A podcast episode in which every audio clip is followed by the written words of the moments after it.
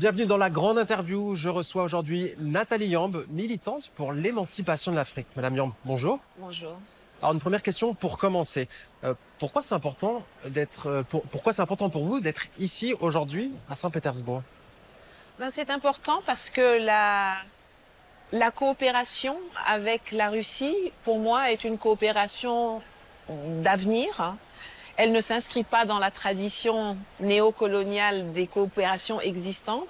Et j'avais bien envie de voir si la situation euh, géopolitique actuelle allait avoir un impact sur euh, l'attractivité que ce genre de sommet peut avoir, puisque j'ai participé au premier. Euh, c'est aussi pour entretenir les contacts avec avec les différentes parties prenantes. Et je suis très satisfaite d'avoir fait le, le Alors justement, votre premier ressenti sur l'atmosphère dans ce sommet? Ben Écoutez, moi, j'ai, je l'ai bien aimé. J'ai j'ai l'impression, alors je, je n'ai pas encore toutes les toutes les datas, mais j'ai l'impression qu'il y a aussi plus de petites et moyennes entreprises du côté africain qui sont, qui sont venus par rapport à la première édition.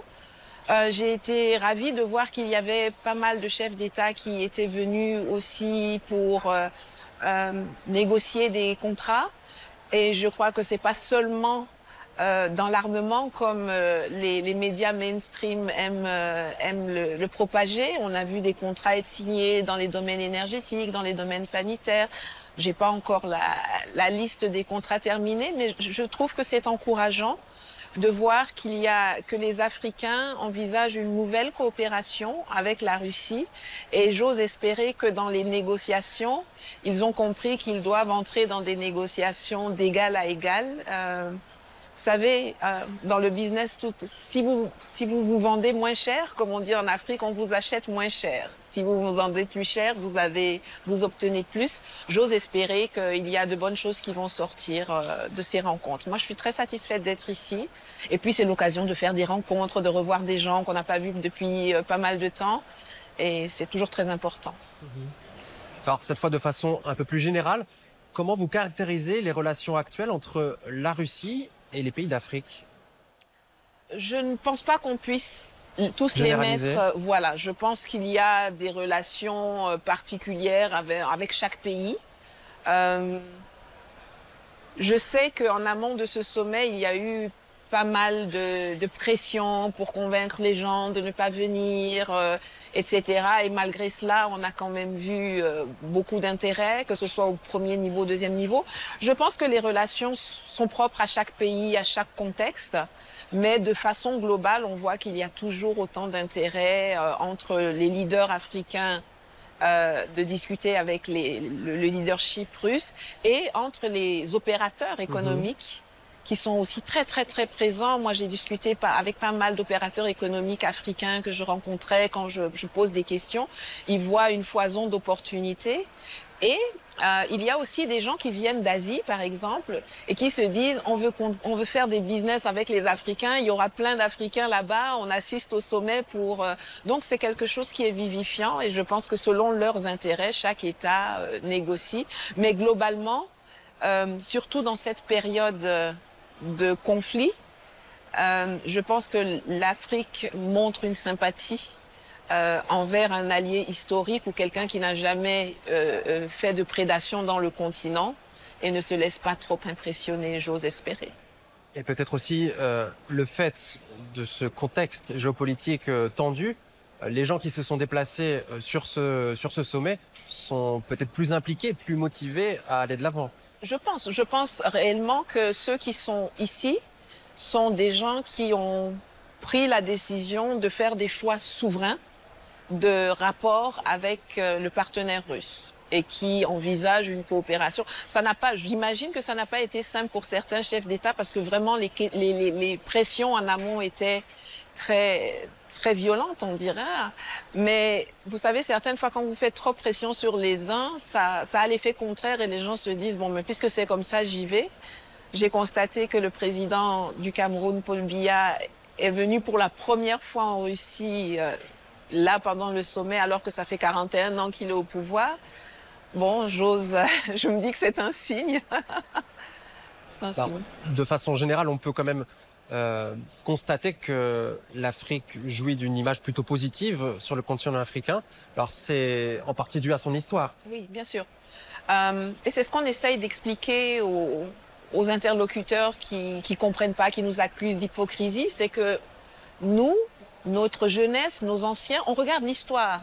Et dans l'histoire, la Russie a été l'allié de ceux qui ont lutté pour la conquête de des indépendances. Aussi factice est-elle été, mais euh, ils, ont, ils ont participé à cette lutte, ils nous ont aidés. Donc ils étaient du bon côté de notre point de vue. Euh, la Russie était aussi à la conférence de Berlin en 1884-1885, mais ils en ont, ils en ont pas profité pour s'accaparer une partie de, de l'Afrique comme les autres participants occidentaux. Donc, on regarde l'histoire, on regarde qui sont nos amis, qui sont ceux qui ont été à nos côtés, qui sont ceux qui nous ont aidés, même qui sont ceux qui ne nous ont pas fait mal. Et on n'a pas de raison, comme on dit chez nous, d'acheter les palabres de quelqu'un d'autre. Si vous avez des problèmes, c'est votre histoire. Nous, nous avons la nôtre. Et dans cette histoire-là, la Russie n'a pas, n'a pas de passé euh, de spoliation ou de violence comme vous. Donc, naturellement, il y a une sympathie naturelle. Euh... Alors, Aujourd'hui, au XXIe siècle, en 2023, qu'est-ce que la Russie peut apporter à l'Afrique qu'elle n'a pas? Je pense que la, Russie peut apporter beaucoup de choses dans des domaines qui sont cruciaux. J'ose espérer que nos dirigeants savent négocier les, bons termes pour que ce soit productif pour tout le monde. Mais dans le domaine énergétique, la, la Russie a un savoir-faire euh, que que l'on pourrait partager, pourrait, dont on pourrait se saisir dans le domaine agricole. Il y a beaucoup de choses que l'on peut que l'on peut apprendre, que l'on peut où l'on peut euh, négocier. Il y a dans le domaine de l'architecture financière. Alors moi, je suis une une fervente combattante pour la sortie du franc CFA, et je pense que la Russie, avec les sanctions qui remontent d'ailleurs à 2014, euh, la fin du système SWIFT ici, une, un know-how que nos dirigeants qui souhaitent peut-être sortir euh, du, du, franc CFA euh, peuvent, peuvent être appelés à partager avec eux. Dans le domaine de l'éducation, il peut y avoir, il peut y avoir des choses dans le domaine des engrais. Il y a la transformation des matières premières. Euh. Donc il y a vraiment toute une foison. Je veux dire ici, euh, quand on vient dans un, dans un forum comme celui-là, il y a de l'espace, les gens qui vous envoient dans l'espace, il y a tout ce qui concerne l'agriculture, la santé, etc. On réduit très souvent la Russie à l'armement alors qu'il y a... Euh, moi j'étais étonnée la première fois que je suis venue à Sochi au premier sommet de voir tout ce qu'il y avait comme, euh, comme, euh, domaine, domaine, et ils ont des savoir-faire particuliers. L'énergie en Afrique, c'est un très très gros problème. On a des pays qui ont de l'uranium. Aujourd'hui, on exporte l'uranium, le, yellow cake. Mais peut-être qu'on pourrait construire des centrales nucléaires et puis commencer à. Et justement, il y a Rosatom qui accompagne euh, certains pays. Tout à fait, tout à fait. J'avais vu lors du premier sommet avec le Rwanda, il y avait quelque chose qui était signé. Je crois qu'il y a l'Égypte. Il y a de plus en, plus, voilà, de plus en plus de personnes. Et c'est dans ce sens-là qu'il faut qu'il faut les pousser. On peut pas envisager une industrialisation sans énergie. On peut pas envisager une industrialisation sans moyens de transport, les chemins de fer, etc. Donc il y a plein de domaines où euh, on peut négocier. Et l'Afrique est un pays en développement avec une croissance importante et qu'elle a besoin de, de ces outils-là justement pour pouvoir euh, se développer. Absolument. Je veux dire, c'est un continent qui est qui est plein de possibilités, mais tant que vous n'avez pas les infrastructures qu'il faut, l'énergie, les transports et le know-how pour extraire et transformer sur place, vous restez putativement riche, mais dans les faits, euh, vous n'avez rien. Donc, oui, oui, beaucoup de certains de nos de nos anciens de nos colons anciens essayent de maintenir l'Afrique comme une réserve personnelle pour leur avenir et les nouveaux partenariats auxquels nous aspirons sont avec des gens qui ne vont pas dire on vous garde comme réserve mais qui vont nous aider à faire éclore ce potentiel que nous avons Bien sûr, ils viennent pas faire de la charité, c'est du business, mhm. mais à tout le moins, on espère qu'il sera gagnant-gagnant. On l'exige même. Alors justement, il y a beaucoup d'acteurs. Il y a avant c'était l'ancienne puissance coloniale, mais maintenant les pays d'Afrique ont le choix. Il y, a, on pense à la Chine, la Russie donc, mais aussi la Turquie. Enfin, il y a une multitude d'acteurs. Et qu'est-ce qui fait que la Russie peut être un interlocuteur différent des autres? Ben, je pense que, bon, comme je l'ai dit avant, chaque pays a un peu ses particularités. Euh, la, Russie nous semble être, euh, d'ailleurs, je pense qu'elle partage ça avec la Chine. Euh, ils ne cherchent pas à imposer des changements de régime ou à imposer des agendas. Ils viennent et ils dealent vraiment sur le plan du business. Et je pense qu'il y a une certaine fiabilité dans les échanges. Alors, naturellement, rien n'est jamais parfait. Mm-hmm.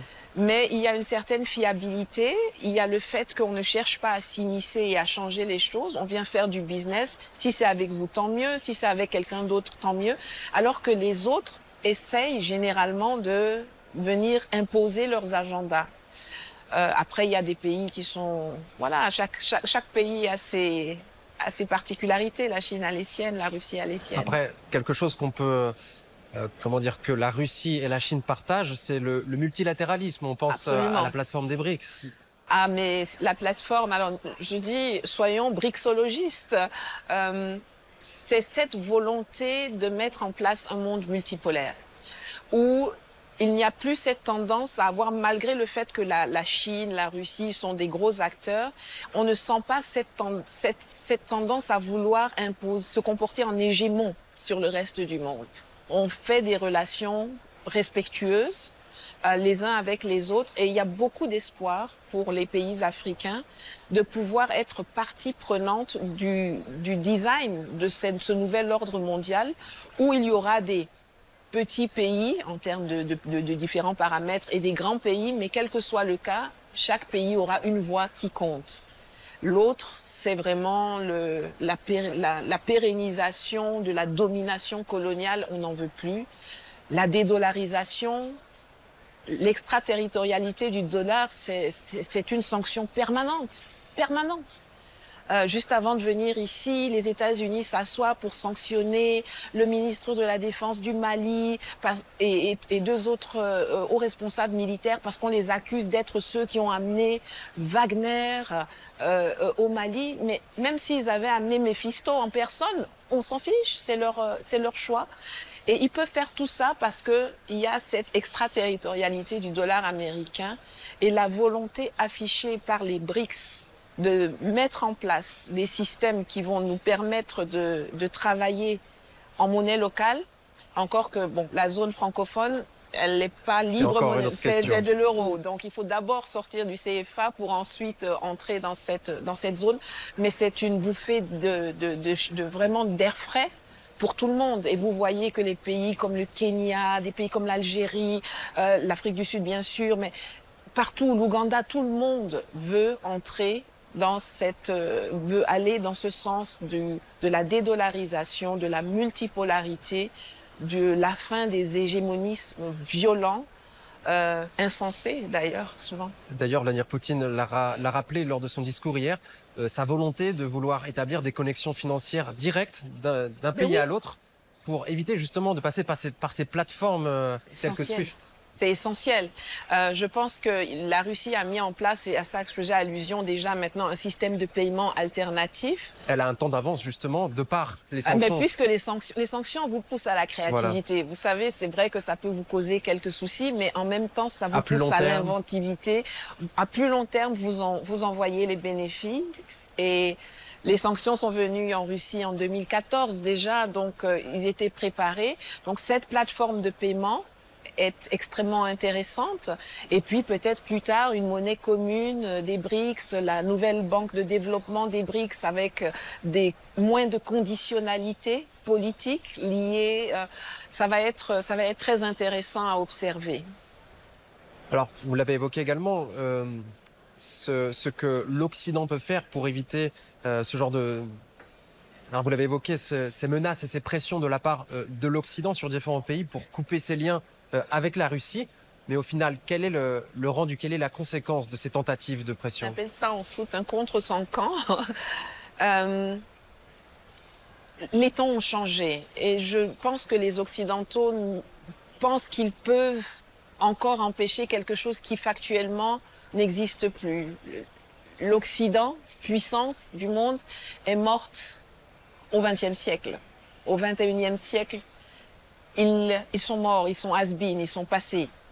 Et plus vous mettez de la pression sur les gens, euh, plus vous les braquez et plus vous les poussez à, vous, à s'éloigner de vous. Les menaces ne fonctionnent pas. Je pense que, et peut-être que c'était d'ailleurs le but du jeu, je pense que les menaces qu'ils ont imposées euh, au monde et à la Russie et au reste ont plutôt affecté l'Europe d'abord. Euh, ils ont pensé que leur colonie historique africaine serait naturellement derrière eux. Ils se sont rendus compte que nada, non merci, maintenant euh, c'est bon. Nous, on n'a pas de problème avec la Russie. Si vous respectez pas ça, ça vous regarde. Ils mettent des sanctions sur des, sur des hommes politiques qui font des choix souverains. Vous ne pouvez être sanctionné aux États-Unis que si vous avez l'intention d'aller là-bas, si vous avez des appartements, des avoirs. Qui en a? Ils n'ont qu'à garder ça. Euh, moi, je suis très surprise par l'incapacité de l'Occident de réajuster sa façon d'opérer dans le monde. Euh, je ne sais pas si c'est si c'est parce qu'ils sont obtus, si c'est parce qu'ils espèrent que ça va encore changer, mais c'est cette incapacité à comprendre qu'on ne peut plus être dans une relation d'hégémonie, mais qu'il faut aller à du partenariat et que avant vous preniez peut-être 90% de nos choses. Aujourd'hui, vous avez, on vous demande de redescendre à 50-50 ou à 60-40, vous voyez? Et même si on vous propose 90-10 pour nous, c'est quand même 10%, c'est mieux que zéro. C'est hallucinant de voir à quel point les, les Européens se font harakiri, pour parler comme les, comme les Japonais. D'ailleurs, ça se voit aussi au niveau du, du, monde informationnel, du monde médiatique. Les, euh, euh les grands médias occidentaux euh, sont toujours très présents hein, et ont toujours beaucoup de euh, beaucoup d'influence, euh, en partie en Afrique. Et justement, euh, la Russie essaye de, de faire son, son, bonhomme de chemin et de, et de participer aussi à, au développement du monde médiatique euh, en Afrique, et ben, en renforçant sa présence. Euh, comment vous jugez cette, euh, cette volonté de la Russie de proposer un point de vue alternatif? Oh, je pense que la Russie, euh, c'est une grande puissance, donc c'est normal qu'elle essaye maintenant, puisqu'elle a décidé. Tout le monde, le monde entier s'est rendu compte que l'Afrique était intéressant. Euh, pendant, après, après Yalta, après Bretton Woods, chacun a respecté ses zones d'influence et puis certains ont commencé à mettre des coups de canif dans le contrat. Et aujourd'hui, tout le monde se bat sur, euh, sur l'Afrique. Euh, donc je pense que la Russie est dans son dans son rôle de grande puissance qui utilise son soft power pour essayer de voilà d'apporter un narratif euh, différent.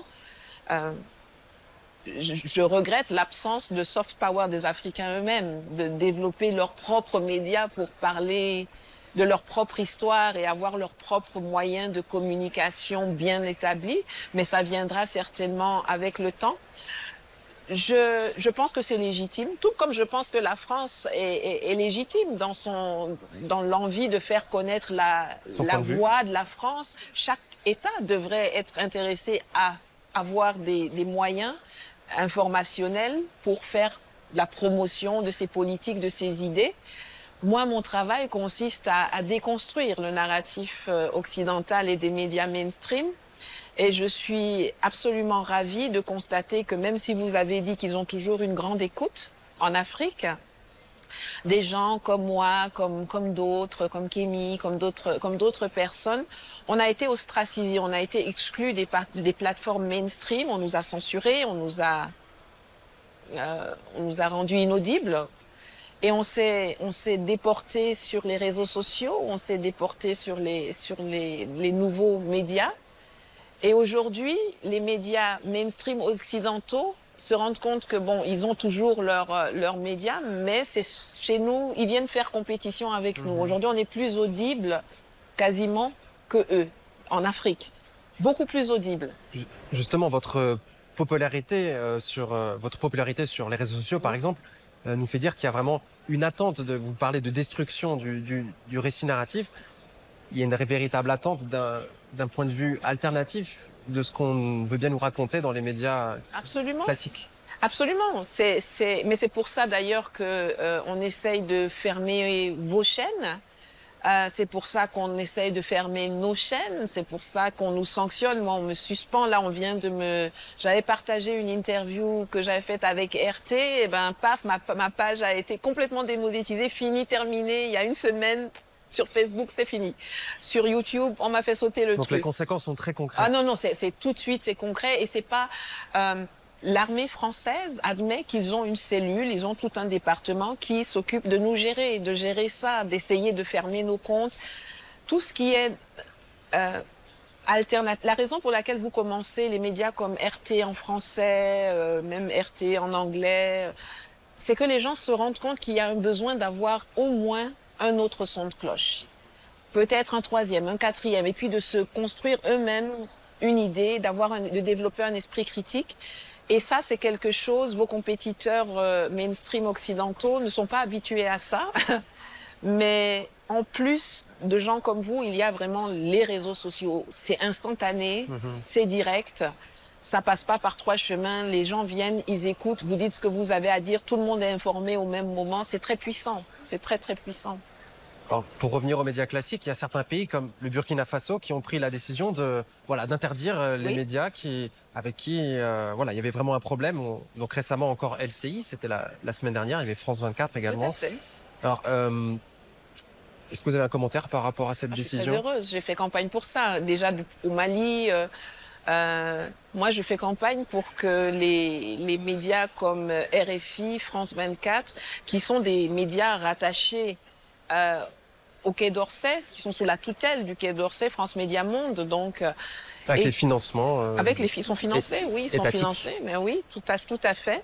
Et pour moi, c'est des gens qui véhiculent tellement de fausses informations, qui et vous savez, pendant longtemps, ils ont été les seules sources. C'était les sources les plus crédibles. Tu peux dire quelque chose, mais si tu passes pas sur France 24, si tu passes pas sur, sur RFI, c'est comme si tu n'as rien dit. Et aujourd'hui, grâce au travail que beaucoup de gens font, les gens commencent plutôt à prendre du recul. Il y en a même, on est même arrivé à des, en ce moment, si c'est RFI qui le dit, ça veut dire que c'est le contraire qui est la vérité.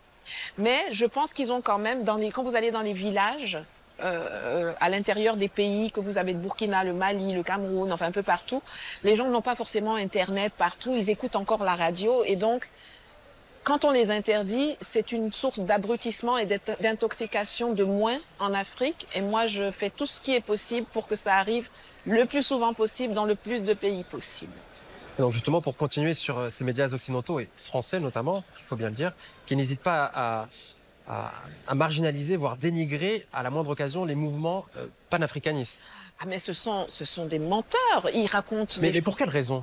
Mais c'est pour essayer de décrédibiliser notre parole. C'est pour essayer de, de néantiser notre argumentaire. Mais là aussi, c'est des contre leur camp extraordinaires. C'est-à-dire chaque fois, moi quand je monte, quand j'entends comment on parle de moi. Donc c'est contre-productif à votre. Mais totalement, totalement. C'est quand j'entends comment on parle de moi, je me dis mais c'est qui cette personne? C'est, je la connais pas. Euh, il traite l'information de façon tellement grossièrement euh, orientée, tellement caricaturale, euh, qu'on ne peut pas même partir euh, du, fait qu'ils travaillent dans la bonne foi. Ils sont en mission pour faire quelque chose. C'est tellement grossier, comme tout le reste, comme les sanctions contre la Russie, comme c'est tellement grossier, c'est tellement cousu de fil blanc qu'aujourd'hui, avec des populations qui sont beaucoup plus éveillées, qui sont beaucoup plus attentives, qui ont accès à beaucoup plus de ressources pour vérifier certaines choses, euh, que c'est contre-productif. Nous présenter comme les porte-paroles de la Russie, euh, c'est néantiser notre vie. Enfin, pas seulement la mienne, mais celle des Africains. On a une histoire. Est-ce que le destin d'un Africain, si on écoute ces médias, c'est soit d'être utilisé par la France, soit d'être utilisé par une grande puissance, mais pas de penser par soi-même pour soi-même. C'est méprisant, c'est raciste, et ça braque énormément de gens contre eux. Mhm. Parce que aujourd'hui en Afrique, les Africains ont la capacité de décider qu'est-ce qui est bon pour eux et de l'exprimer sans être euh, euh, euh, sur une feuille de paix du Kremlin Enfin, moi, j'ai rien contre les feuilles de paix. S'il y en a une qui traîne par ici et qui est pour moi vraiment de montrer moi l'endroit où est le coin, je vais prendre. Mais on n'a pas attendu le Kremlin pour savoir tous les assassinats politiques qui ont été perpétrés en Afrique par l'État français. Je ne parle pas du citoyen français, je mhm. parle de l'État français, de la politique française en Afrique. La France-Afrique, comme on a... La France-Afrique, dont je parle. Et vous savez, il y a quelque chose qui m'interroge. Moi, j'écoute beaucoup Emmanuel Macron. C'est très difficile, mais je, je m'impose d'écouter ses prises de parole. Et je me rends compte que chaque fois qu'il parle, il confirme quelque chose que nous nous disons. Avant de venir faire sa dernière tournée en Afrique, il a fait le nouveau partenariat France-Afrique et il a admis l'existence de la France-Afrique. Il a dit, il a même exposé les méthodes opératoires de la France-Afrique. Il a dit, euh, on, avait un monopole, c'était des rentes, on ne fournissait même pas un travail de bonne qualité. Quand vous allez voir les présidents africains, vous envoyez vos N-12, c'est pas normal. Il faut quand vous allez en Allemagne, c'est vous-même qui y allez. Donc il a dit tout ce qu'on dit.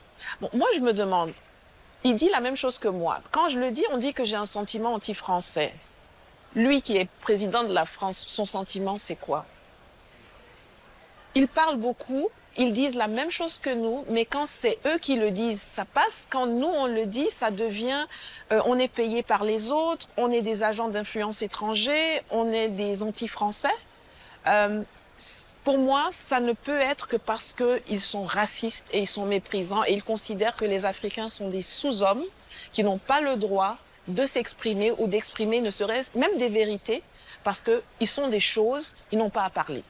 C'est les grands qui parlent. Mais nous sommes grands, nous sommes décomplexés surtout. Alors aujourd'hui, qu'est-ce que c'est la France-Afrique? Est-ce que ça existe toujours? Et à quoi, à quoi ça ressemble? Quelles sont ces, euh, ces, ces dynamiques? Oh, la France-Afrique n'a jamais cessé d'exister. Je ne pense pas qu'elle soit prête d'arrêter d'exister euh, à, court terme. Euh, la France-Afrique, c'est un système de prédation dans laquelle j'ai souvent l'habitude de schématiser en disant il y a 20% de France et 80% d'Afrique. C'est-à-dire que le, mastermind, le système, le cerveau est en France, c'est conçu pour bénéficier à la France et ça a des relais locaux en Afrique. Ces relais sont généralement des élites qui ont été, ce qu'on appelle élites, qui ont été formées euh, à l'éducation française, etc., et qui pensent que c'est plus important de servir la France que de promouvoir les intérêts de leur pays. Et donc notre travail aujourd'hui, c'est bien sûr de nous attaquer au cœur du système en France, mais c'est aussi d'attaquer les relais locaux ici dans, dans ce pays. Et ça va de euh, tout ce qui est euh, prédation économique, ça, on se passe du gré à gré, on donne des contrats qui sont des clés de répartition qui sont affligeantes, affolantes. Euh, on élimine ceux qui s'opposent.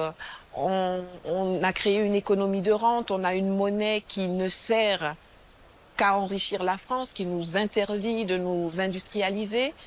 Et ce petit système mafieux euh, c'est comme c'est comme un cancer, c'est-à-dire ça a des tentacules et vous coupez une tête, il en repousse deux, donc il va falloir qu'on trouve la bonne épée et le bon moyen pour couper tout ça d'un coup.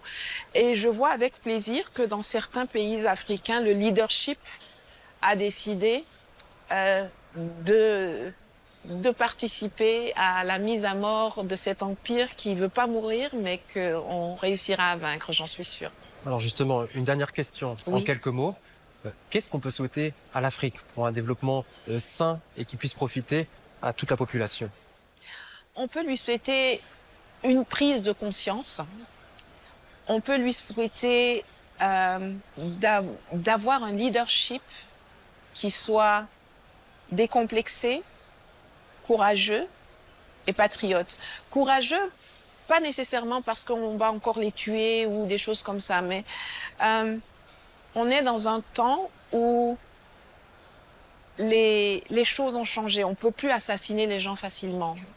Ou en tout cas, si vous les assassinez facilement, il y aura des répercussions qui n'étaient pas celles, qui n'existaient pas précédemment.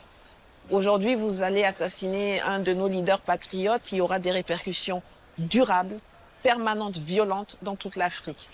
Mais ce que moi je souhaite, c'est que les, les gens prennent conscience euh, des opportunités de l'instant géopolitique actuel et qu'ils mettent en place des choses qui vont rendre irrévocable notre sortie, euh, notre sortie de cette prison et notre émancipation. Et j'ose espérer, et ça passe aussi par les, les, programmes scolaires, parce que nous, on fait des changements. Aujourd'hui, je me considère comme une semeuse de graines.